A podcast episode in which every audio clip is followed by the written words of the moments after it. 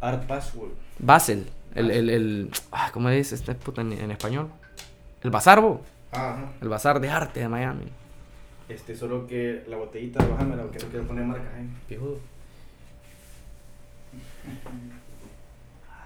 ¿A dónde te. ¿Cómo, cómo se llama el chavo este del podcast? Giancarlos. Giancarlos. Ah, de la página principal del MAGE es eh, Filmmaker Studio. Filmmaker Studio. Eh, no, solo. Esa fue la, la, la foto que subiste en la historia, ¿va? Sí, eh, era eh, el, el Airbnb que habían alquilado. Ajá. Y tu arte, él lo llevó al. No, yo lo llevé. ¿Vos lo llevaste? Ujú. Ah, ok. Al, ¿Cómo dijiste que llama el, lugar Eh. este? ¿Bazar qué? Eh, Art Basel. Art Basel. Ok. A- Art, Art Basel, Miami. Eh, es en el distrito, distrito de arte de Miami. Ahí se hacen eh, unas galeras y obviamente llega al top of notch a la hora de... Ahí se expuso la banana aquella con tape. Con Ah, duct una tape. ¿No has visto esa obra de arte? ¿Quién la hizo? Ni idea. Bueno, no me importa lo suficiente. Empecé a ver... Sí, sí me llamó la atención. ¿Cómo puta pendeja una banana? Ah, Con tape. con, con, con duct tape Mira. pegado a la pared. Sí, te voy a decir que bastante de esas obras este, postmodernas que ponen así como retretes o un basurero es ba- bastante es para lavar activos. Muchas de, de esas obras. Sí, y, y tiene su lógica, definitivamente, pero ¿por qué puta no me salen clientes así? O sea, o sea, Vos lo que ocupas es que haya... yo lo que necesito son Sí, ese tipo de clientes, ¿me entendés? Simón. Bueno, este, ya estamos al aire. Perdón, lo asusté. Bienvenido, Marco. Gracias, este, Ya días que teníamos planeado esto. ¿Y hace cuánto no te veo? Hace como un mes, dos meses tal vez, ¿no? La última vez que te vi. Ah, sí, diría que un mes y medio, por ahí. Simón. Y, este, nos trajiste un cuadrito. No sé si lo enseñamos ahorita después. Ah, como que rabo, la verdad. Es un poco grande, nunca pensé, o sea, tendrá donde, Ya. dónde ponerlo, Carlos. A ver, la camarita ahí. Contanos de, de esta hora. Ah, es un, un día en la oficina. Eh, tu- literalmente así lo titulé, un día eh, típico en la oficina, eh, temática Star Wars. Ah, ¿Qué pasaría si, si los Stormtroopers fueran actualmente eh, personas reales y, y cómo se vestirían? Que, Si fueran godines, trabajar en oficina. Ah, li- o, es, o es una interpretación postmoderna de nuestra actualidad eh, en, en una oficina o, o lo que sea, pues una fantasía también, pero me encantaría pensar eso, que somos, somos literalmente lacayos, ¿no? Sí, otra cosa también es que estos majes están en una posición de poder. Los que andan, este, Luke Skywalker y toda esta madre son rebeldes que están rebelando contra el imperio. Entonces, no sé, hay como capas de metáforas ahí también. O sea, mira la posición y todo. También O sea, está bien rígida. eh, todo, todo lo que ves en ese cuadro es como eh, op- opresión, diría yo. Sí, maje está hasta señalando, como que dando órdenes. No sé, como bossing around también. Um, la técnica le estaba explicando a Oscar cómo fue con... Am, es, eh, se podría llamar arte abstracto lo, de- lo del fondo. Siempre util- eh, empecé con, con cuadros y cuando ya hacía la obra, que es la obra céntrica, eh, que llama más la atención, pues siempre me quedaba el lienzo blanco y, y, ah, lo voy a pintar de un fondo, lo voy a pintar de otro. Eh, como toda persona, me voy a YouTube, bueno, cómo hacer esta cosa, cómo hacen estos street artists en, en Nueva York y, y esta metrópolis, qué es lo que hacen, cómo lo hacen. Poner acá porque no Sí, se ah. escuchará. Perdón, sí. Dale, y, se, y ahí voy agarrando técnicas eh, de YouTube y bueno, ok, perfecto, saturar la superficie, eh, quitar el exceso con periódico y dio la cosa o, o la, la fortuna pues que se puede apreciar, tal vez en la cámara no, pero se puede apreciar que se logró pasar el, el texto que estaba impreso en una hoja del periódico a, a la superficie, lo cual Ujú. fue un accidente, fue un accidente, yo, no fue mi intención inicial, pero quedé tan contento con Un accidente fortuito. Sí, oye, me le agrega más a, a- a ese régimen de eh, gubernamental, ¿no? Es como que... ay, Autoritario, como- eh. sí, sí, sí.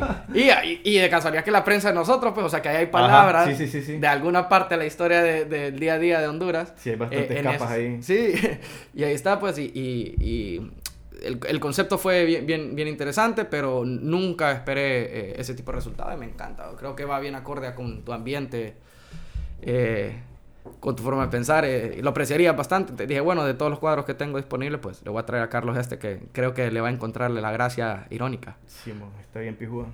Empezás, eh, ya tenés los, los stencils, me imagino, o ¿cómo, hace, cómo, cómo, cómo planeas la idea para el cuadro, para empezar? Mira, usualmente me rijo más por, por lo que me piden que haga eh, que por lo que me gustaría hacer. Ok.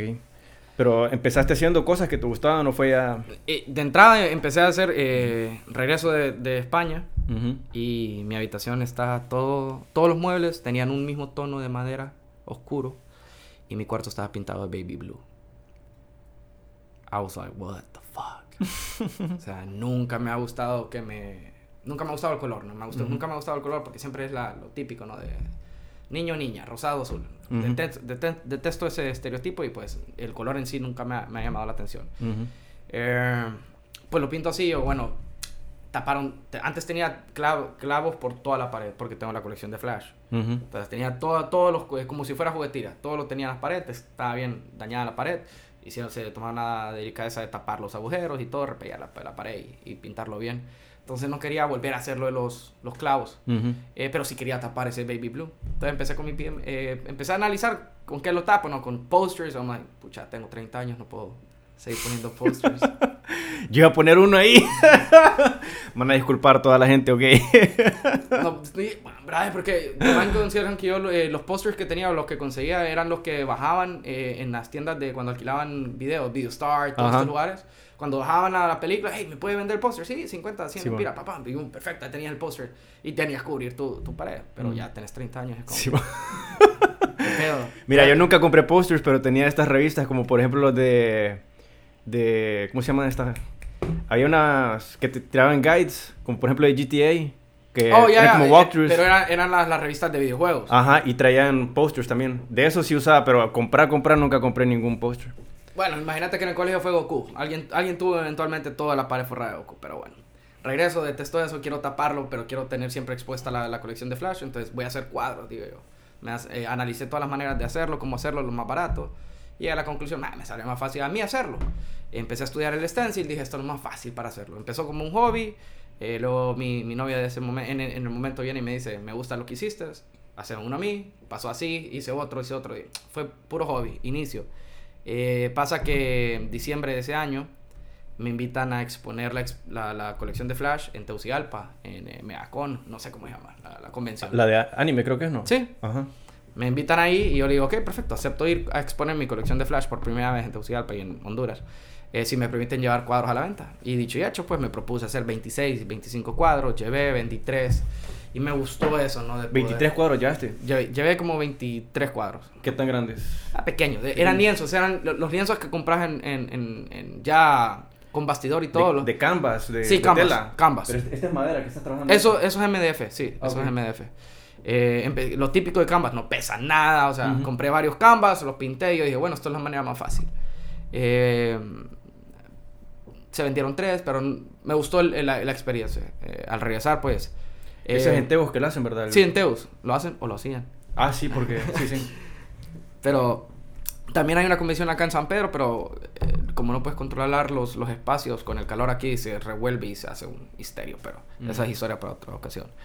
Eh, pues llevo esos cuadros, regreso eh, y me quedo con el rígido, ¿no? ¿Cómo mejorar? ¿Cómo mejorar? Pero si nadie me está pidiendo nada, si no he llamado la atención de, de, ninguna manera, solo estoy gastando dinero, no estoy recibiendo absolutamente nada a, cambio de mi tiempo. Fue cuando alguien, no sé quién, o me dijo, bueno, mira, ¿será que te quiero apoyar? Eh, hacemos un cuadro. ¿De lo que, de qué? Ya, de, me empecé a aceptar proyectos y cada vez como que, bueno, cómo hacerlo mejor, cómo hacerlo más grande, en teoría como para cobrar más y que poder tener más eh, eh, facilidad con los materiales y todo. Eh, fue así hasta, hasta ahorita, 306, 7 cuadros después.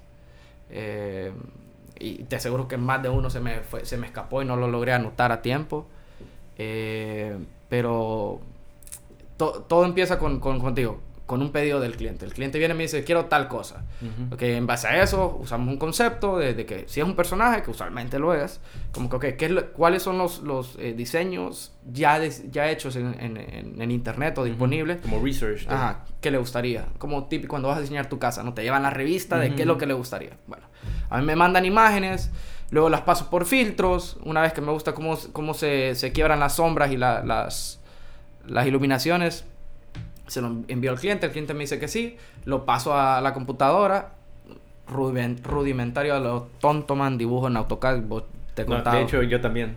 Eh, pero en logos también. En AutoCAD y después los paso a, otro programa de vectores. Pues yo hasta ahí me quedo. Yo no AutoCAD me quedo. Entonces te puedes imaginar la cantidad de documentos que tengo. Porque llega un punto donde ya lo saturás. Entonces Mm. tenés que cerrarlo y pasarlo uno nuevo. Porque si no te va a tirar fatal error. Sí. Mira, yo al final del día, lo he dicho bastantes veces, eh, o, o- o muy pocas veces a, a muy pocas personas, la verdad no, no, no recuerdo. Pero la verdadera arte, o sea, todo lo, lo, lo picudo, lo que me gustaría exponer fuesen los, los archivos de, de Los AutoCAD. archivos. Los archivos de AutoCAD. Sí. De hecho, tal vez en, ya lo podrás hacer en, con los NFTs. No sé si has escuchado. de- eventualmente eso va, va a agarrar boom y... Pero, ah, eh, no, ni por joder eh, viste la película o, o buscaste con la película que te dije ayer. La busqué. Era eh, Billionaires, no sé qué. Sí. Ajá. Man, tenés que ver esa película. ¿Película es o serie? Es, peli- es una miniserie de cuatro eh, episodios, pero una hora y pico. ¿Y de qué trata? Eh, Terravision. TerraVision, no sé qué es. Exacto. Exacto. Eso es lo que pasa. Yo miro la película, es como que. Era. era Terravision fue Google Earth Ajá. en 1993. Pero... Desarrollado por dos eh, eh, chavos de Berlín. ¿No era uno que le habían tomado con fotos de... De, na- de la NASA, o sea, Ajá. literalmente hicieron todo, hicieron el, el- el- el globo, eh, metieron todo, eh, hicieron todo el, diagnóstico, hicieron algo que hasta ese punto era imposible en un año. ¿En qué año dijiste que era? En 1900 en 1993. Estos más desarrollan esto, se les da eh, la oportunidad, lo desarrollan, salen en chingo de revistas y todo. ¿Cuál es el, el error de ellos? Es eh, visitar Silicon Valley en, en sus inicios y hablar con una persona que ya era famosa, con el eh, super millonario y todo, y compartirles la idea de cómo. Se la hicieron- robaron. No, de cómo hicieron todo esto. Y se lo roban. Cinco o seis años después se lo roban. Y se vuelve Google Earth. Y es como que todo lo que esta gente, oíme, es- esto es lo increíble, es estar, eh, previsualizar que estás en 1993, 94, 95 y, y escuchar los diálogos de estos chavos alemanes. Y decir, yo me imagino que esto va a pasar así. Ellos fueron, literalmente, ellos fueron los que imaginaron eh, los televisores en, en- en los viajes internacionales, que te dicen en qué punto de- del viaje Ajá, estás. que como el GPS. El concepto ellos lo, diseñ- lo, lo desarrollaron y se lo plantearon a, a estas eh, compañías aéreas y los tomaron por locos. Y luego, tuntún, cinco o seis años después, velo ahí. Simón. Es una de las críticas al capitalismo también esta competición voraz de... Y el riesgo lo toma la persona que hace la, la innovación, ni siquiera es la persona que lo compra. Por ejemplo, hay Mara que idolatra a Elon Musk, que dicen, ah, es que inventó PayPal. Además, no inventó PayPal. Además, él compró una compañía que se llama X.com y después le hizo no sé qué putas con otra merger de otra compañía y ya está PayPal. Él solo juntó tecnologías que ya existían. Internet, este, pagos, pagos electrónicos y la plataforma. Y eso fue lo que juntó el MAE. Pero sí. Entonces, TerraVision es, trata de esto de, Eh, de no, los chavos eh, que les... Eh, sí, el, el, el millón, eh, la, o ¿cómo es? Eh, La cifra. Pacto billonario, creo que en- en- algo así. El nombre en, en castellano me, me pareció excelente también. Pero míralo, mira, mira eso, porque se desenvuelve el caso de ellos contra Google. ¿Y en qué quedaron? ¿Ganaron? ¿O les pagaron algo por lo menos? ¿Una Man, me, compensación? ca- me No. cago, me cago en vos y te digo. O sea, me, me gusta. La voy a ver. Igual no, Si- no- si- no me si importan te los spoilers. si- no me te- importan los spoilers. Si no te importan los spoilers, eh, te tiran una, una versión alternativa donde todo es perfecto y, y, y, y el maje que les robó acepta que lo robó y todo. Y luego dice, eso hubiera sido perfecto. Pero la realidad fue, tú, tú, Dana. Perdieron, man. Perdieron. eh, y, y creo que hasta el día de hoy, con toda la información que tienes, es imposible que cualquier eh, ser humano con materia gris no diga y como que, más sí, si en 1993 esto ya existía, ¿cómo es posible que Google en 2005 lo saca por primera vez y, y alega que no hacen dinero de esto? Pero, Ujú. brother, esta es una data de base Sí. increíble, pues, todos tu search. Igual estos de... ¿Cómo se llaman? Los de Apple. Steve Jobs. El más inventó los touchscreen. Esa tecnología la habían desarrollado... Creo que había visto un- unos productos de, de Microsoft. Pero no tenían tanto marketing y publicidad como, como metieron estos majes. Y estos majes solo venían a tomar la tecnología que existía. Ellos majes- estos majes no, no invierten en, en research and development. Estos majes toman tecnologías que ya existen y ven cómo hacerlas marketable. Porque es un gran costo inicial buscar cómo hacer research para algo que no sabes si lo vas a poder vender o no. Y no, no es desde ahora que pasa, también tenés casos como los de Thomas Edison que... Con Tesla. Ajá, Tesla.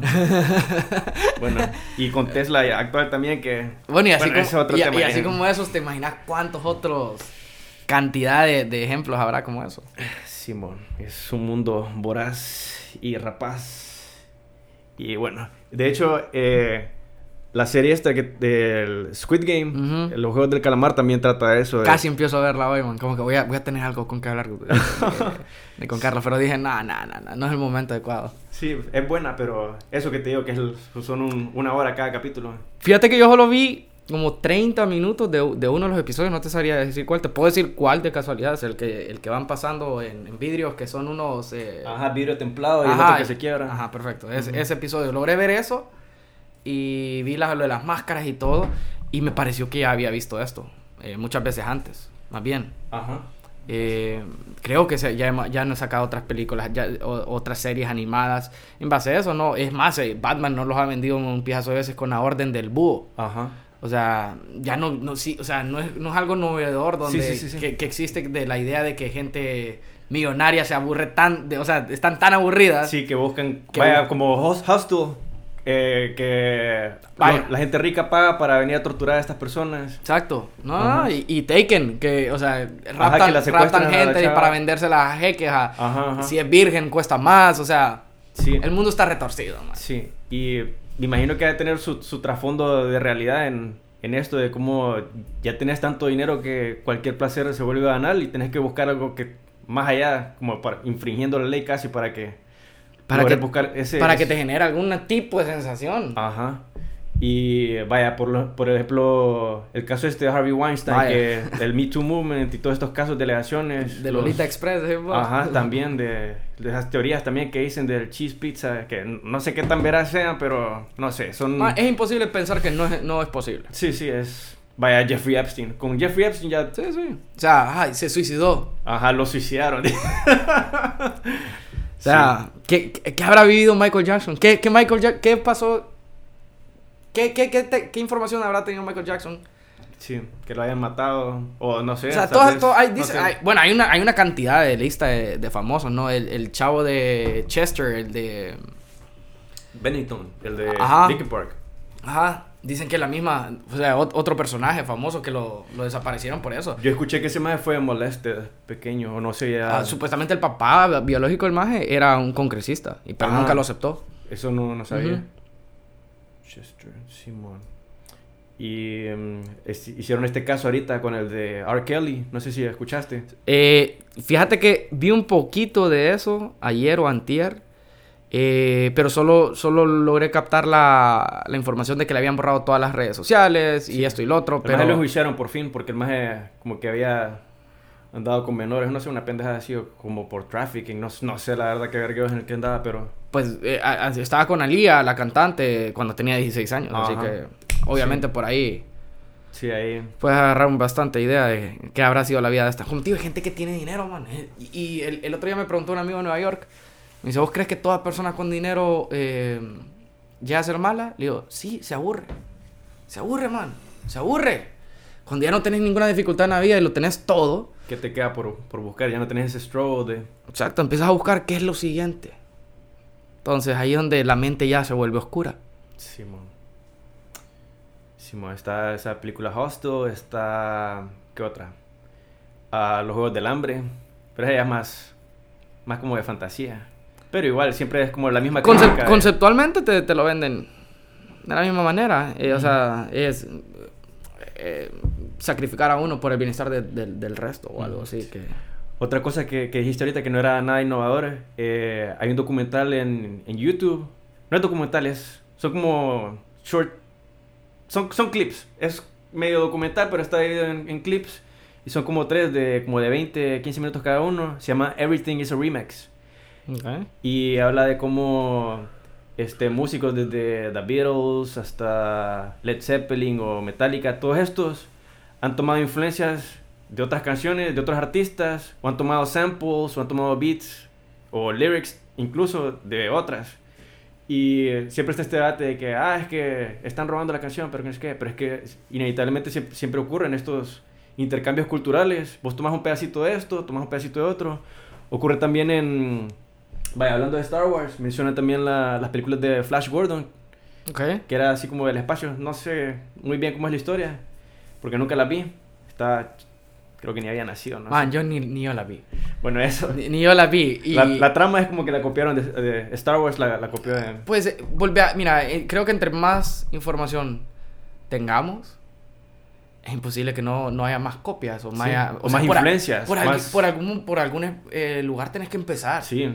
O sea, Ahí- si, si vos querés aprender a pintar en es- hoy en día, ya no te envían a, a la Academia de Arte con aquel eh, eh, instructor que ha sido artístico y se, y se graduó de Bellas Artes. Nosotros en SEDAC tuvimos un, un, un, un un catedrático que fue, se había graduado de Bellas Artes, Ujú. eh, Gerson. Ajá. Y nos daba técnicas secas, te- técnicas, Técnicas húmedas. húmedas. Y uno, uno se pone a pensar, "Hola, brother, ¿estudiaste arte?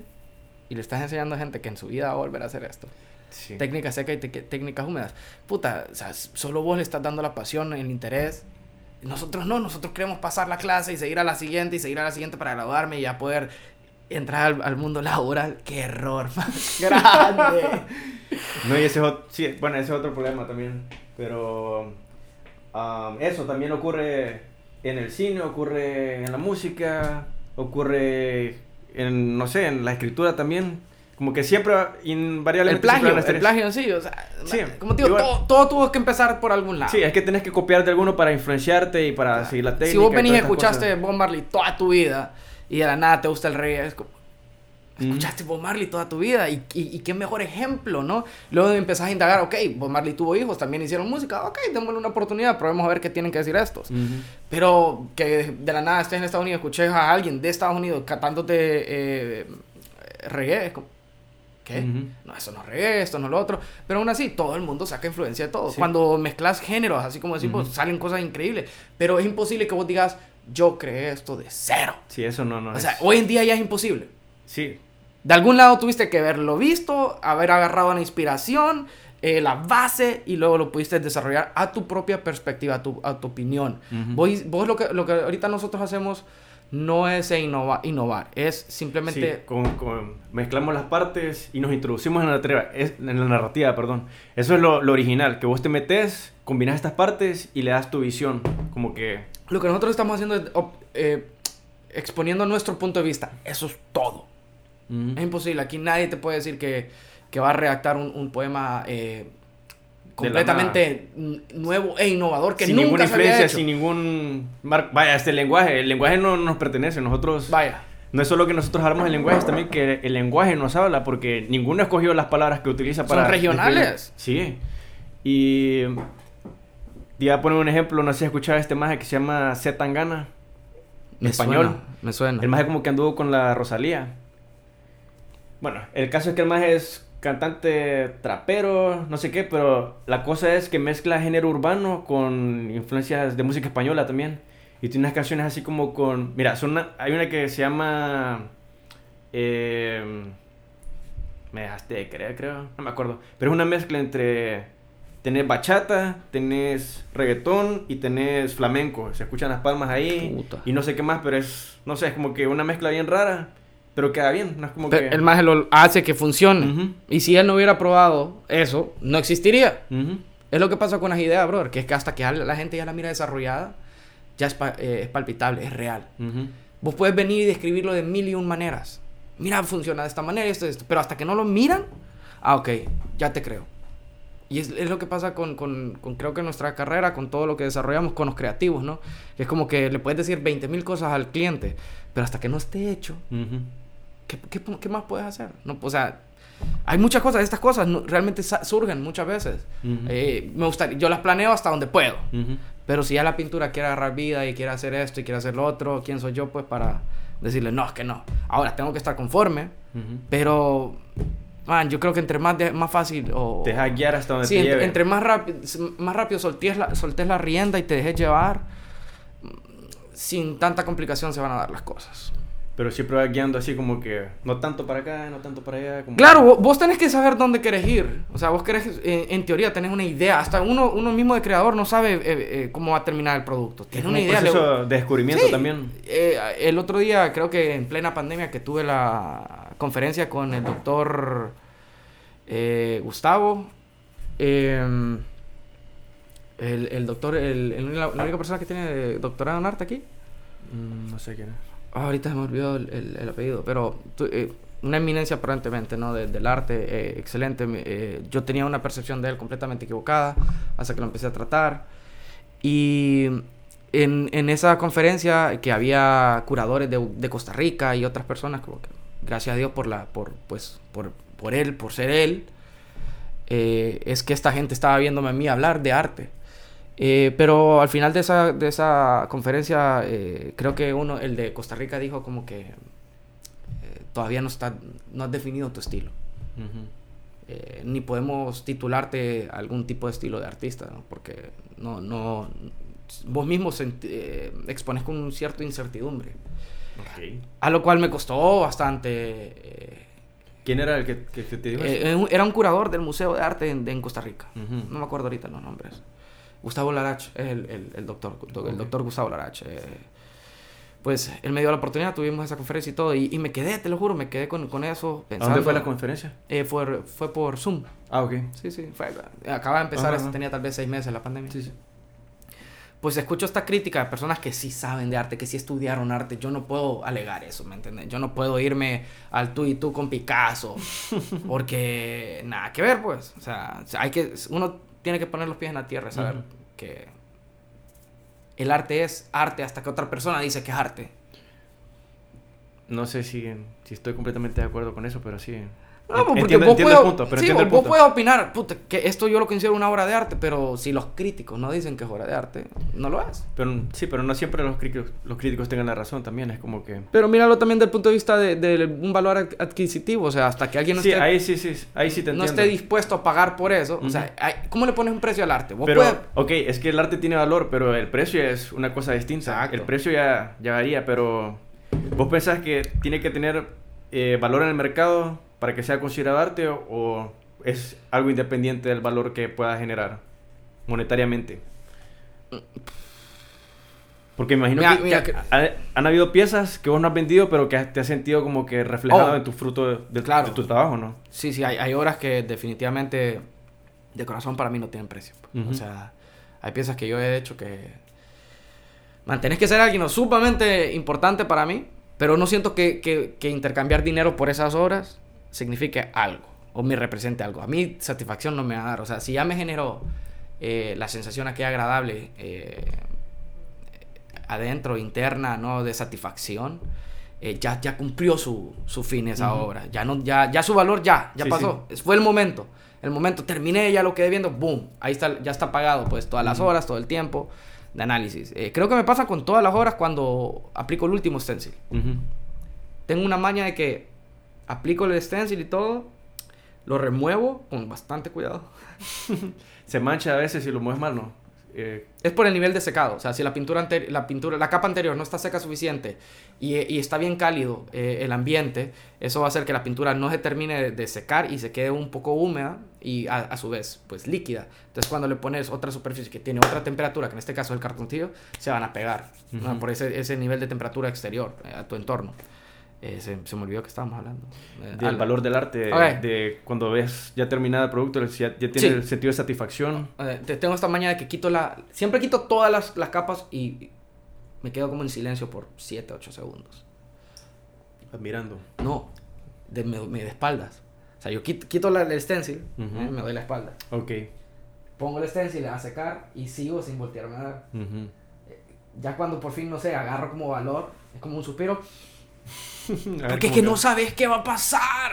No sabes qué te puede esperar ahí. Tenés una idea Sí. de lo que puede... eh, porque lo planificaste y pasaste meses dibujando Pero y... no sabes si va a quedar así. Pero no sabes qué va a pasar. Vos no, no, no percibís que la pintura se te fue, que los puntos de presión fueron otros. La hasta que- temperatura, Exacto. cómo se secó. Todo es variante. Que una, me pasó con una- las mesas, que una mosca en lo que se estaba secando, que no podía tocar la superficie por 24 horas, se me quedó un zancudo trabado en No epóxico. das.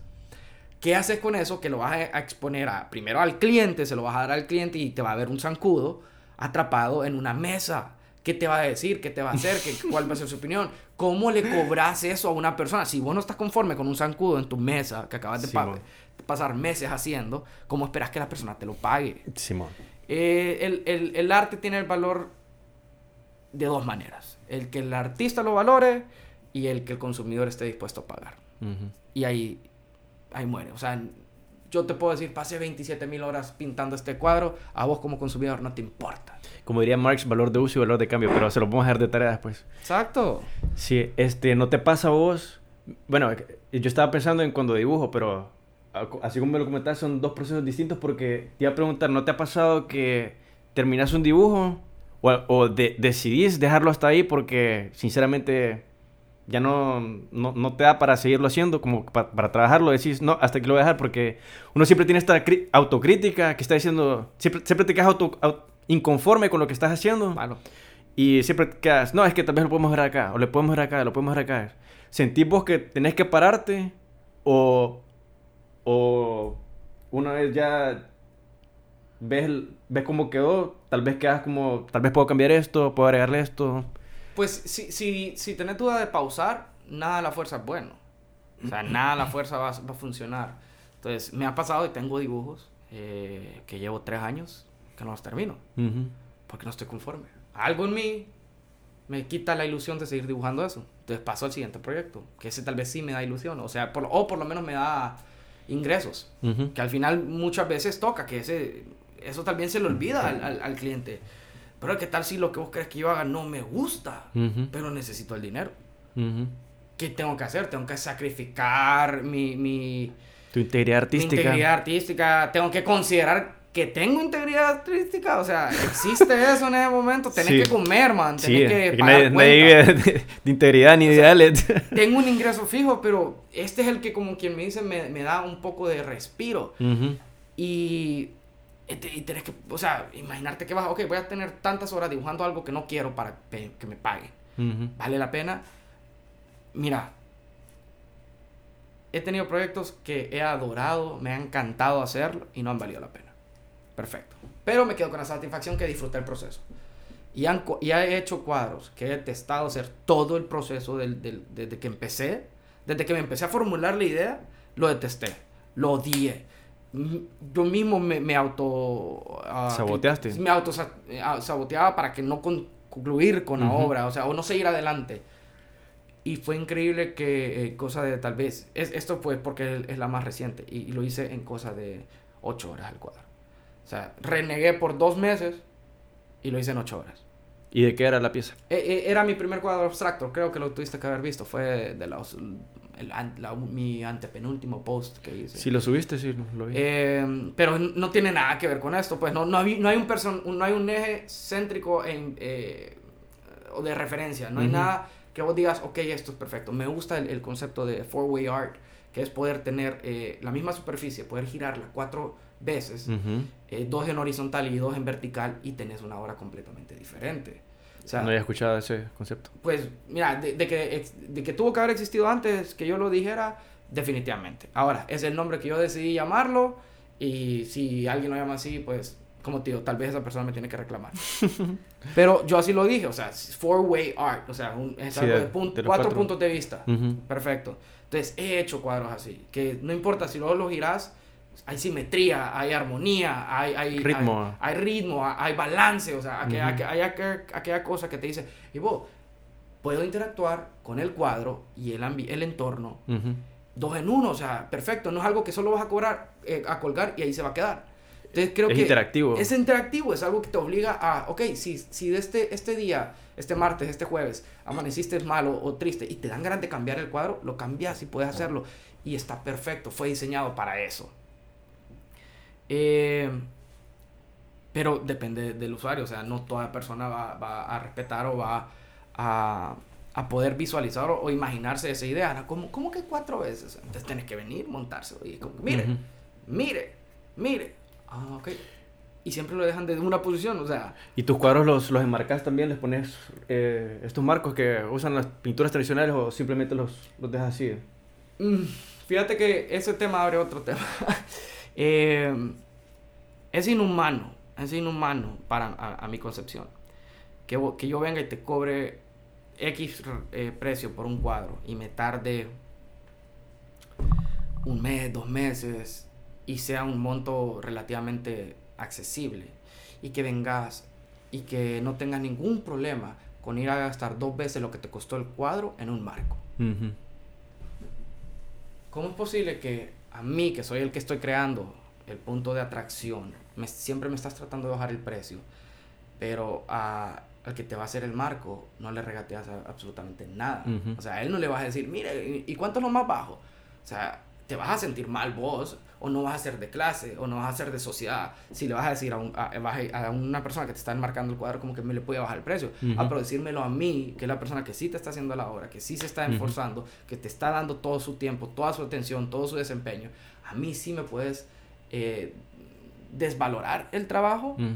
Eh, pero bueno, entonces en base a ese concepto trato de dar cuadros que no, que te ahorres ese, ese costo, ¿no? Que, que evites tener que ponerle un cuadro convencional o que lo tengas que llevar a enmarcar a algún lado, te lo vendo de esa manera. Hay veces que hago detalles de pintura, usualmente le, le pinto el bastidor para que sea más agradable.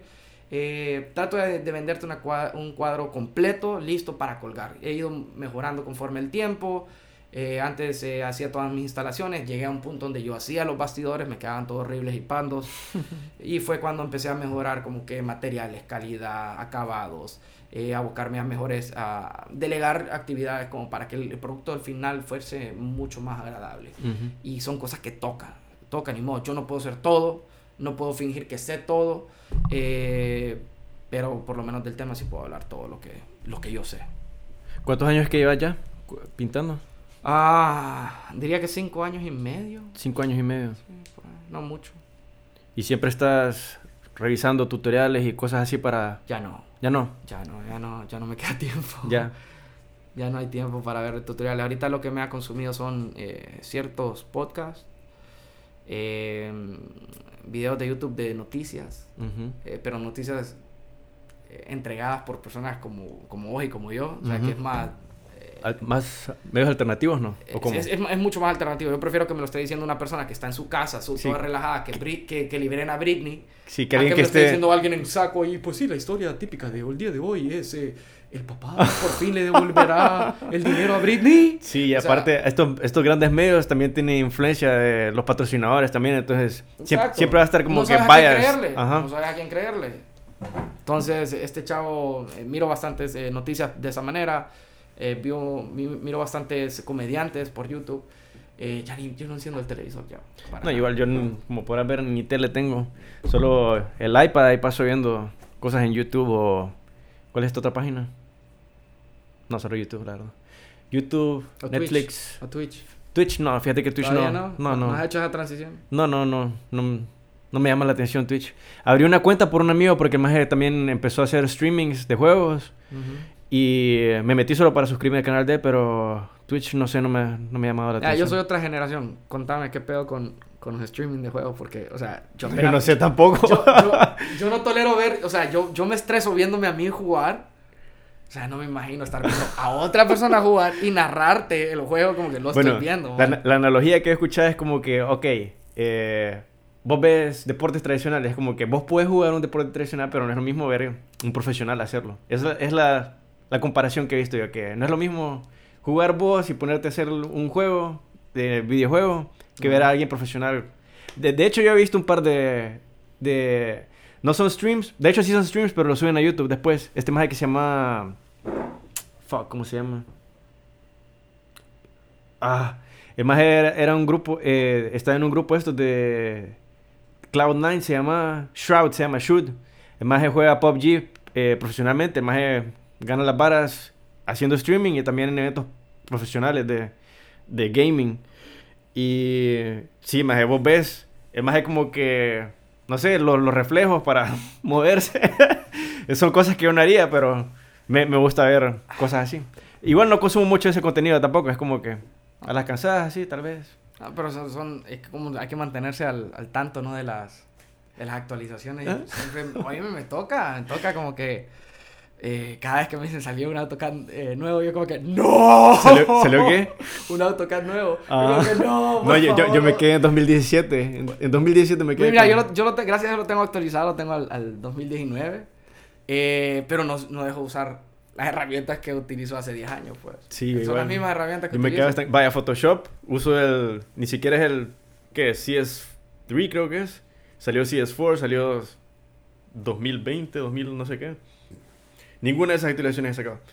Me quedo con lo mismo porque igual cada actualización pesa más y las funciones que yo ocupo ya están en lo que en las anteriores, entonces no es como que en los únicos que paso actualizados son en, es- en este programa de Blender que sí me interesa bastante porque vaya por ejemplo, no sé si te diste cuenta, eh, tiene un motor de render eh, me voy a poner técnico, lo siento a las personas.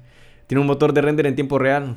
Entonces vos estás viendo y está como que estás viendo en tiempo real las, las iluminaciones, las- los materiales, todas estas cosas. Ah, pero mientras está renderizando. No, es en vivo, vos. Es como el live preview, como que vos estés moviendo y todo está con las texturas, con la iluminación. Y eso Ah. como que, vaya, para la industria del cine, eh, que tiene que estar generando ideas así, es como que un pije avance porque no tenés que estar esper- esperando renderizar cuadro por cuadro, Sí, cada creo imagen que sí, tarda lo como una mí- hora. Eso a mí me jodía bastante con eh, 3 Max y V-Ray. Que era, ok, te- te- cuando te tiran la noticia de cuánto tiempo se va a tardar el render. Sí. Ah, 16 horas. Que, ah, bueno, me puedo ir a echar una cerveza, puedo ir a Y la se te mama la compu. Sí, y salís, ¿no? Y es como que, ¿y hace cuánto está esto? Es como que a, a los 10 minutos que te fuiste. Dijo, ¿cómo? Si me fui 7 horas. Sí. No. Bueno, en la, en la U me imagino que te tocó hacer renders también de, para proyectos, ¿no? En- fíjate que no. No. No, no, no, en la universidad. Eh, yo no los hice, por lo menos pagué para que me los hicieran. Sí, Obviamente es- con mi sí. diseño. Es que no, Sí. te, no te puedes dar abasto sí, para sí, todo. sí. Definitivamente no, porque es, no sé, es, ot- es otro, otro problema aparte de estar, estar pendiente. de- ¿Te paso la otra? Sí, lo que es, buscando el destapador, más bien. está. Que sé que estaba pegado acá y se perdió. Gracias. Eh, ¿Cuál? ¿La falsa ilusión de que puedes hacerlo todo en cuatro años? Cualquiera, ahí sí me da igual. Vaya. Dale, mana.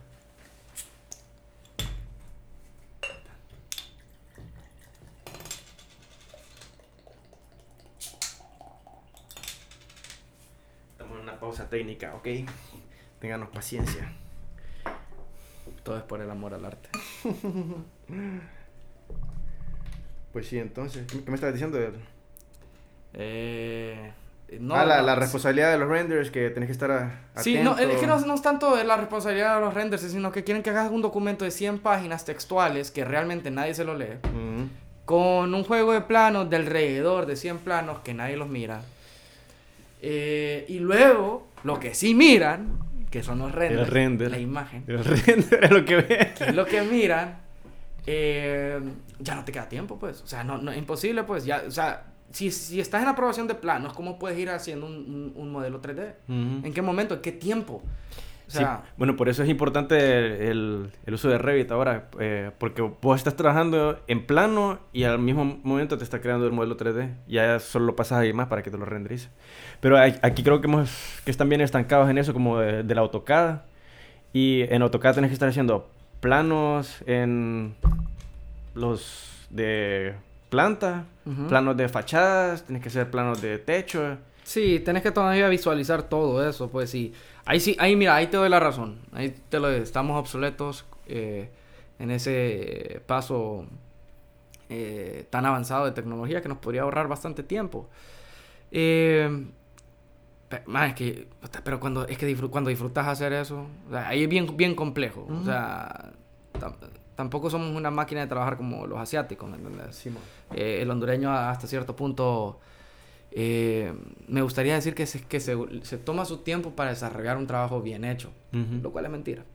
Pero por lo menos en este caso, yo prefiero tomarme mi tiempo y, y, y si, si, si otra persona lo puede ver como perder y desperdiciar el tiempo, bueno, perfecto, cada quien tiene su método. Ujú. Pero digamos, yo, yo soy consciente que me estoy horas y horas enfrente de la pantalla solo viendo el, el, el plano. Ujú. Ok. Analizando. eh. Sí, como que, ok, si lo muevo aquí, si lo muevo acá, si lo muevo acá. Y mucha gente mira, pero ¿y ¿por qué no lo mueves? Digo, ¿por qué no? Porque si, si no me lo puedo visualizar en la cabeza, o sea, ¿cómo voy a estar perdiendo tiempo en mover esa cosa? Y mover todo el, el, el mobiliario y mover todas las instalaciones. No, no, no, déjame que yo lo descifre, cómo se miraría mejor previo a hacerlo eso. Entonces, ¿qué pasa? Seguimos siendo una máquina hasta cierto punto, pues. Ujú. estamos, estamos renderizando en la cabeza Mm. eh, un concepto, una idea. Entonces, eh, ya imagínate poder hacer física esa idea. Es Mm. más complicado. Todo el mundo es como que, ah, sí, mira, yo solo agarro un pincel o yo solo agarro un, un lápiz eh, gráfico y puedo plasmar mi idea. No, man, déjate paja.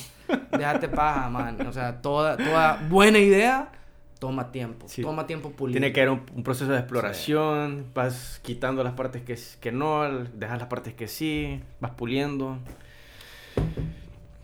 ¿Sentís que eso es igual con, con tu arte o no? Ah, hay piezas que son más fáciles que otras. Eh, la mayoría te podría decir que, que tengo la virtud que ni puedo justificarla de poder manipular o convencer al cliente a hacer algo Que te agrade. o- que me agrade. Eh, porque así lo puedo disfrutar. Si lo disfruto yo, el trabajo final va a ser mucho mejor. Eh, y muchas veces, aunque el cliente está como que cerrado en que, mire, yo solo quiero esto y, y ya, esto es lo que quiero. Eh, siempre soy, ah, vengo y, y meto la, la mía extra, ¿no? Agarro el dibujo, lo termino, lo hago como el cliente quiere, pero previo a los moldes, a los cortes y todo. Oye, pero ¿cómo lo quisiera yo? ¿Disfrutas más el proceso eh, cuando ya está terminado? ¿O es y por igual? ¿O Te, te diré que, te diré que me, me- me encantaría poder decirte que disfruto dibujar. Es mentira. No es así. Eh, porque es que consume mucho tiempo. Hay- hay- o sea, yo ya sé lo que quiero, pero mi, mi- mi- las ideas no, no van tan rápidas de la cabeza Sí, a a la mano, al mouse, al- a la computadora. O sea, no, no, no Sí, surgen sí. Al mismo nivel de la que la estoy pensando. Ujú. O sea, yo estoy como que ya resolví cómo hacer esto, empiezo a hacerlo, empiezo a hacerlo, pero estoy viendo de reojo el, el- el dibujo que está por aquí, lo sigo haciendo, lo sigo haciendo, puta, pero ya encuentro la solución de este, eh, de este costado, entonces como que paro de hacer lo que estaba haciendo, que ya tenía una solución, ok, ahora voy a atacar esta, empiezo a atacar esta, empiezo a atacar ahí, pero puta, esta me falta un poquito, así que voy regreso a esta. Entonces aquel conflicto de, de perfección donde querés hacerlo todo a la vez y no podés. Disfruto más pintar, Ujú. disfruto más pintar, disfruto eh, poder estar, pues, todo el tiempo que pasé dibujando. Sí, es que lo primero es lo diseño. Sí, Diseño y primero ya, diseño. ya después solo es... Después es, es pues, cualquier persona puede pintar. O sea, si yo te doy las plantillas, eh, te aseguro que el primero no te va a quedar bien. eh, el segundo tampoco, pero ya el tercero te va a quedar bien. Y posiblemente el cuarto cuadro que hagas con el mismo molde te quede exactamente a uno que yo podré, pude haber hecho. Eh, ¿Qué es lo que podría decir o diferencia entre que los dos trabajemos con el mismo molde? Es como improvisar. Muchos de los, de los, de los eh, stenciles que hago, los hago como con problemas. Con problemas. Sí, no los hago, no los termino de hacer al 100%. Siempre dejo como que obstáculos en el stencil para que, que no cualquier persona lo pueda hacer. Porque esa es, el- la observación inicial que tengo cuando miran uno de mis trabajos. Como que, sí, man, eso trabaja por capas. O sea, he escuchado de Photoshop. Trabaja exactamente igual, solo que esto es en vida real. O sea, y es cierto. Es, Ujú. el- es un Photoshop en, en- dividido Sí. en, en capas. Eh, pero es muy diferente venir y agarrar el aerosol y tirarlo. Pues. Sí. O sea, es muy, muy, muy diferente. Completamente. Eh, pero muchas veces eh, sí puede surgir de que, ah, sí, yo tiro el aerosol y queda bien a la primera. Pero ¿qué es lo que pasa? Volví a lo mismo. Son 307 cuadros. O sea, no puedes agarrar mi primer cuadro con mi último cuadro y decir, la misma persona hizo exactamente el mismo trabajo. Imposible. Y lo he probado y reto a cualquier persona. Podemos agarrar dos moldes míos exactamente iguales. Lo podemos hacer y vas a notar quién lo hace mejor, quién lo Ujú. hace no tan, no tan bien. Sí. O- eh, otra pregunta que tenía es, eh, ¿los stencils de, de qué material son? Porque vo- vos los diseñás en AutoCAD Sí. y después los mandás a imprimir. Los, eh, fíjate que el- la, la única cosa bonita que puedo decir de AutoCAD es que trabaja con PDF. Entonces, como es, es- es lo único, como quien dice, Sí, y con las medidas también del papel. Es lo único que, pero, pero para un diseñador gráfico, es lo único palpable, pues, de, de- porque a, un- a él, a un W, WG, DWG no le sirve a, a un diseñador gráfico. Necesita un JPG, un RAW, un, un- Ujú. todo esto de, PNG. Ujú. Eh, y, y AutoCAD no te, no te genera eso. Eh, el material es, es cartoncillo. Cartoncillo. Es cartoncillo y tiene diferentes grosores el cartoncillo. Entonces, Y te aguanta cuentas pintadas. Porque me imagino que si es cartoncillo se va... es ahí donde, como te digo, es donde el genio, el ingenio realmente sale a, re- a relucir. O los pones así como con... ¿Qué, plasti- qué- plastificado. ¿Qué hubieras ¿no? hecho vos? ¿Qué Yo lo hubieras hubiera hecho? plastificado. Si es cartoncillo, lo hubiera puesto como algo de, de Pero- plástico. Ajá, ¿qué tipo de plástico? No sé. Ahí ya no sé. Oye, yo empecé con el, el, el material que, con lo que eh, nuestros papás eh, forraban nuestros libros. Ajá. Con papel, ¿Qué papel tapiz? Ujú, ujú. Yo empecé con papel tapiz, pero fíjate que con el clima... se- el, ¿Se el- deshace el, el- No, el... El pegamento. El pegamento se vence. Se vence. Sí, se vence. Y va... Se va despegando.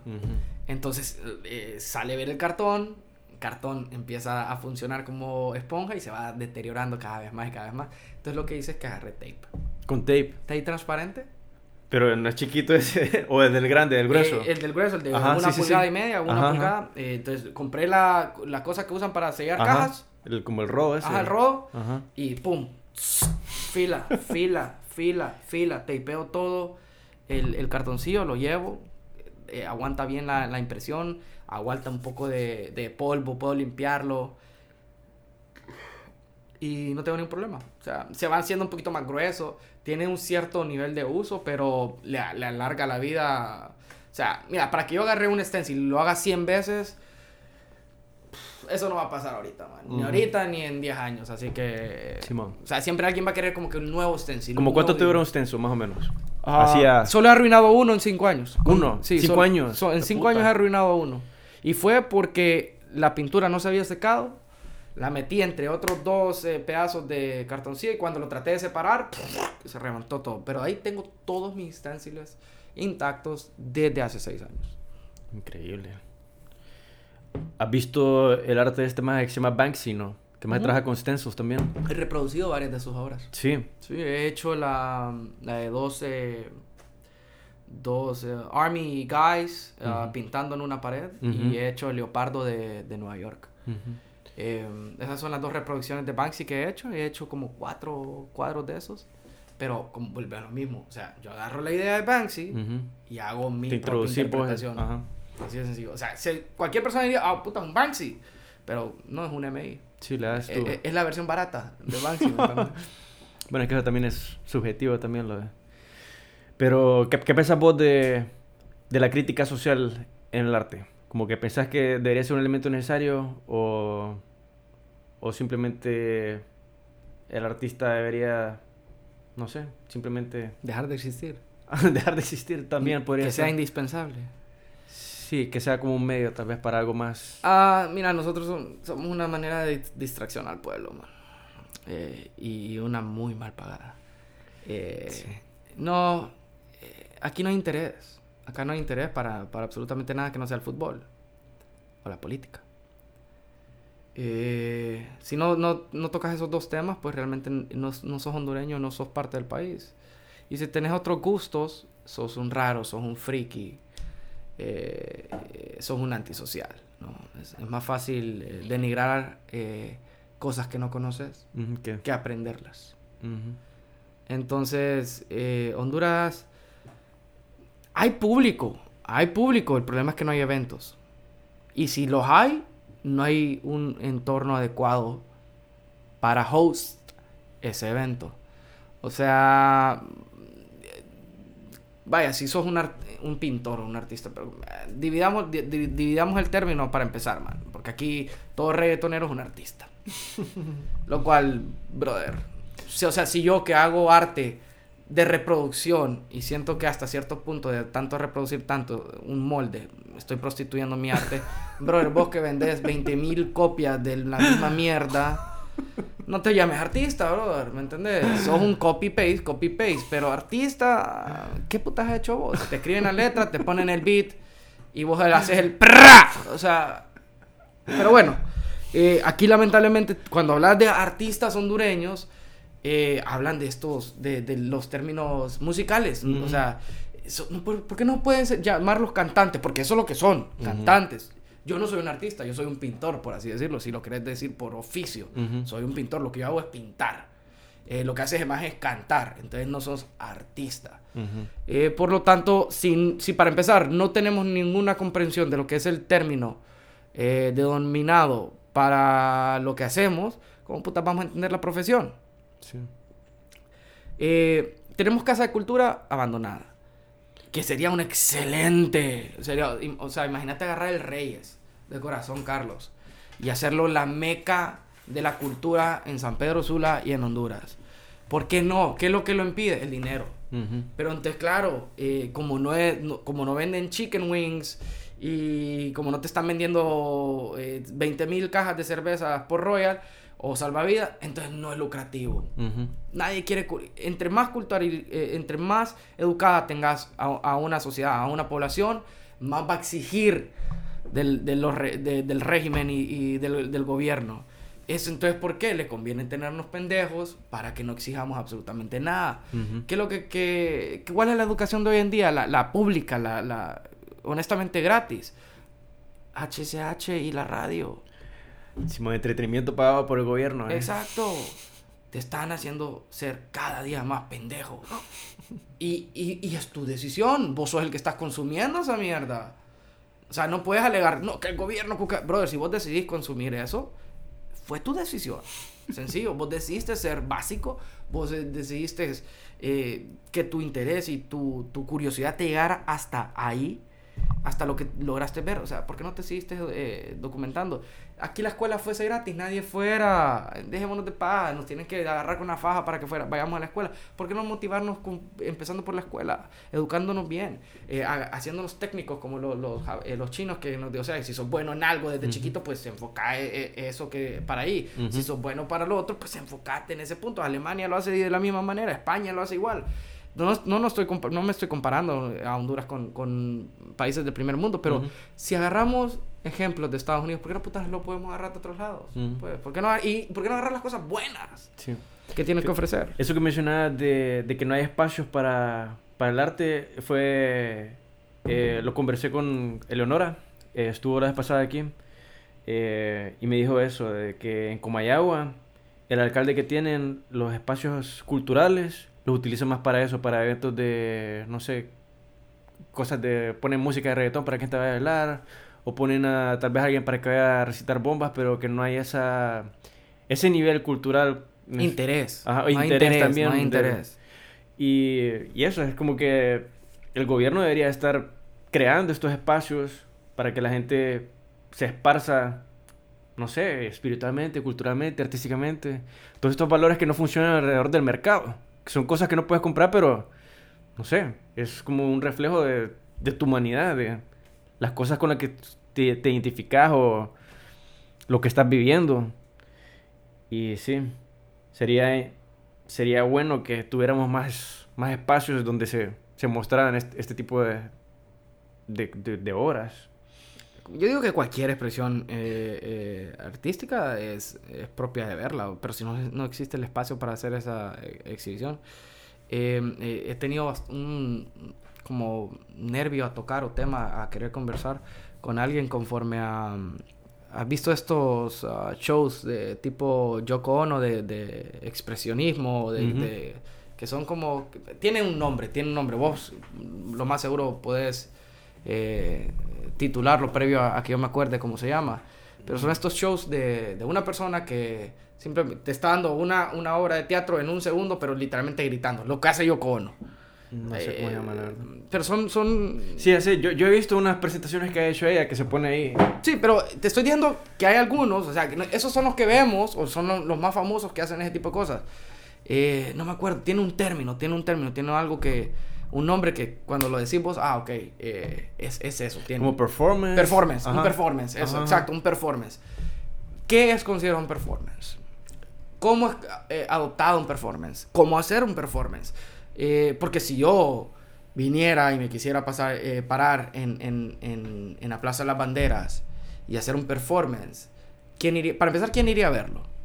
Yo puedo manejarlo en mis, en mis, eh, en mis medios, que son limitados. Sí, es que ocupas también espacios culturales donde la gente se reúna, donde pueden estar tranquilos y que de repente pueda pasar una de estas cosas, pero ¿qué espacios tienes acá? Exacto, ¿qué, qué lugar? O sea, tenemos que empezar a, a, a inventárnoslo. No sé si vos lograste ir a... a ¿cómo, ¿Cómo llama este el, bar, restaurante? No, era un bar, era un bar. Ah, Dios mío, quedaba en el centro, ahí por... Ah, Cultura algo se llamaba, no me acuerdo. Mm, no. Mira, el otro día estábamos hablando con, con, con Giancarlo de Filmmaker. Eh, que, Saludos que- para Ian Carlos. Sí, Giancarlo. Es de aquí, el hermano. Sí, de aquí de San Pedro. Tal vez podemos hacer una colaboración ahí algún día. Man, te lo aseguro, es una persona muy grata, de- de- siempre es una muy buena conversación. Él me dijo que quería mm, entrevistar en su podcast a mm, Eduardo Mansor. Y, y yo como que sí, man, puta, la trayectoria de, Umar- de Eduardo debe ser bien pijuda, cuquea. Sí, pero yo lo que quiero es preguntarle qué hizo los seis años que no tocó música. Yo como que... ¡Maje! Uno, eh, o sea, yo no, yo no llegaba a esa conclusión de, de pregunta porque siempre pensé, puta, su vida, que haga lo que quiera con él, no me interesa, no me afecta, no está creando música, puta, qué vergón. Pero qué mind fucking blowing que la pregunta que este maje quiere hacerles es, ¿qué hiciste durante los seis años que no sacaste ni un disco, ni nada? ¿Qué hiciste? Porque ya sabemos lo que estás haciendo ahorita. Ahorita Eduardo Mansor está en cualquier intervención musical, ahí está. ¿Y qué mera verga? ¿Y qué, y qué mera verga que podamos decir? Hey, ahí hay un artista, mira, man. Eh, ¿Sabes dónde va a estar tocando? En tal lugar. Y fuiste al toquín de aquel, de aquel maje. Eh, Jorge Paz es otro loco, ¿entendés? Y, y, y divertido porque conocí a esta gente, o sea... yo soy un poquito más... No, que, que Eduardo soy de la misma edad, creo. Pero que Jorge eh, era el hermano menor de una de mi amiga que era compañera de colegio. Mm. Entonces yo vi estos dos majes, eh, los conozco de, de toda la vida. Y verlos triunfar en este, en este medio, man, es... Puta, nos da esperanzas. Nos da Sí, hope como para decir, mira, todavía la Mara no me ha entendido, ¿me entendés? Sí, todavía no, no me, no me ha comprendido, no me ha apreciado. Pero voy a seguir echando pija para que algún día, eh, así como yo miro a Jorgito Ujú. Paz tocar guitarra, alguien me pueda ver a mí pintar. Te sirven de referente. Sí, ah. Pero volviendo a lo de la- del espacio este de, la, de cultura que dijiste que queda en el centro. Oh, ah, eh, ah, mierda. Bueno, este lugar era el primer bar que... ¿Qué te digo yo? Tendrí- tendría unos 22, 23. Te, te aseguro que si doy el nombre, la gente que está viendo esto, te aseguro... Ay, puta, en serio, acordate el nombre. Y ya. E- Ellos, las personas... Eh, que, mira, queda por si sabe- Linos. si por- saben el nombre, pónganlo en los comentarios. Queda por Linos. Eh, Linos. Linos, Mm. Linos, eh, tienda de... ¿Comercial Lino no? Comercial Linos. pues. Queda, queda como una cuadra arriba de Linos. Por las siete calles creo que es, ¿no? Hombre, yo para las direcciones soy fatal. Yo no te, oíme, no me acuerdo ni el nombre, peor para darte la dirección. Pero queda una cuadra en el semáforo antes de Linos, queda una cuadra arriba, era en el segundo nivel. Ok. Si Honduras tuvo un underground movement, o si San Pedro tuvo un underground movement, fue, Fue ahí, ahí. man. Fue ahí. Claim Bohemia. Claim Bohemia. ¡Oh, basura, me acordé! Claim Bohemia. Brother, ir ahí, ir ahí. Había le- lecturas de poemas. Eh, ¿sabe- ¿Sabes quién iba bastante? Eh, esto me, me, enca- me encantaba saber que iba ahí. Eh, la arquitecta Estazano. Ajá. La, arqui- la arquitecta Estazano iba con sus hijos. Con los hijos. Con los hijos, man. ¿Y qué edad tenían los hijos? Eh, ah, ya, el mayor tendría que haber tenido 19, 21 años, el menor tal vez, creo que el menor no- nunca lo vi, pero el mayor eh, anda- andábamos por uno o dos años de diferencia con el man. Pero ver, a- ver al arquitecto está sano, man. Cuando estás estudiando arquitectura y ves que está compartiendo el mismo lugar con la misma gente y, y no hay ningún problema, ¿me entiendes? No, nadie te está diciendo como que qué edad tenés, qué interés cultural tenés. Estás viendo a gente tocar música, improvisando, jam sessions y estás tocando una- tomando una cerveza. Es así de sencillo. Es así de sencillo como tener este lugar que no necesita nada fuera de lo normal, pero necesita la gente. La gente es la que hacía a Klein Bohemia un lugar tolerable para ir a pasar un viernes por la noche. El lugar estaba asquerosísimo, brother. Te estoy diciendo que era, era el chancro más chancro de los chancros de los chancros. Pero era un espacio cultural y la Pero gente... era un espacio cultural, Sí, la exacto. gente... Sí. Era un es espacio- lo, que, lo que gravita la gente. La gente Es- anda buscando... anda buscando edu- y- eh, educarse, man. eh, pero no hay eventos, no hay lugar, no hay, no, no hay nada propio que nos diga como que, man, yo quiero ir. Eh, ahí, eh, vos por algo estuviste de, de bartender bastante tiempo en el, en el, Sí, en el hostal. Ujú. Vos sabés que para bien o para mal ese lugar era un lugar eh, que... Sí, llevan vi- na- músicos, llevan... Nadie te, gente nadie te iba a, criticar, nadie te iba a decir qué estudias, qué estás sacando, Ujú. a qué te dedicas, cuánto dinero ganas, ya tenés hijos. No, ahí era un momento donde un hondureño, por cosas de la vida, se podía encontrar un español, un gringo, Sí, un gente de todas alemán, partes. Yo conocí poder- gente de África también ahí. y poder hablar con ellos y decir, brother, yo soy hondureño, te voy a atender lo mejor que pueda para darte el ejemplo de que aquí en Honduras somos mera pija, pero educame, decime qué pedo Ujú. con tu país, qué pedo con tu vida. Quiero aprender, quiero aprender. Tal vez no he ido a África, pero Ujú. conozco un africano, por lo tanto, puta, parte del vergueo y de la curiosidad ya está Ujú. cubierta. Ahora, si la curiosidad llega a un punto donde, más, ¿sabes qué? Me lo vendiste. Quiero ir a conocer África. Ahí tienes tu motivación. ¿Y por qué putas no ir? Ujú. Sí, de hecho ahí conocí bastante gente de, de cualquier cantidad de nacionalidades. eh, tenemos un amigo que se llama Patrick. ¿Se acuerda, compa? Patrick. el más hace, es, es de Austria y el más pasa posteando ahí videos de paracaidismo. Unas, unos videos que fuck. Y no sé, tenemos otro franc- italiano que más trabaja en una ONG. Estuvo acá en La Ceiba trabajando. Y ahora se regresó para Italia. Pero sí, conocimos cualquier cantidad de personas de cualquier cantidad de países. Y sí es la, la experiencia que te queda de, no sé, conocer otras culturas, cómo Tanto, viven vaya, allá. Como te digo, no necesitas montarte en un avión, viajar tantos miles de kilómetros para tener una un interés, una curiosidad por qué es lo que hay allá. ¿Cómo vive la gente de Afganistán? ¿Cómo vive la gente de Perú? Eh, ¿Qué sería masticar eh, la hoja de coca? O sea, esas preguntas todo el mundo se las hace. Eh, ¿Y por qué no satisfacer esa, esa curiosidad, esa necesidad? Y teniendo estas conversaciones donde te das cuenta, sí existe la persona, pero no hay un lugar donde esas personas se puedan ir a reunir y puedan tener estas conversaciones. Aquí hay, en San Pedro hay dos actividades que fijo puedes hacer para ah, interactuar socialmente. Ir a tomar un café, que ya se está perdiendo, o ir a tomar cerveza, o ir a, ir a chupar, Sí. ir a tomar cerveza. Sí, el, el alcohol es un lubricante social. Sí, literalmente te, te activa ese nervio o te desactiva ese nervio. sí, te desinhibe para que puedas hablar y... Para que vos puedas... eh, hablemos. Pues sí, man. Lo que nunca te he dicho sobrio, ahorita te lo voy a decir con tres cervezas encima. Y está bueno. Para, pa- te estás expresando, ¿me entiendes? Hay un, am- un ambiente... Tampoco te pases de verga. Pero...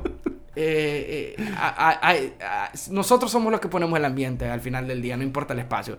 Pero aún así, no contamos con el espacio. Sí. Pues sí. Ya pasamos la marca de la una hora.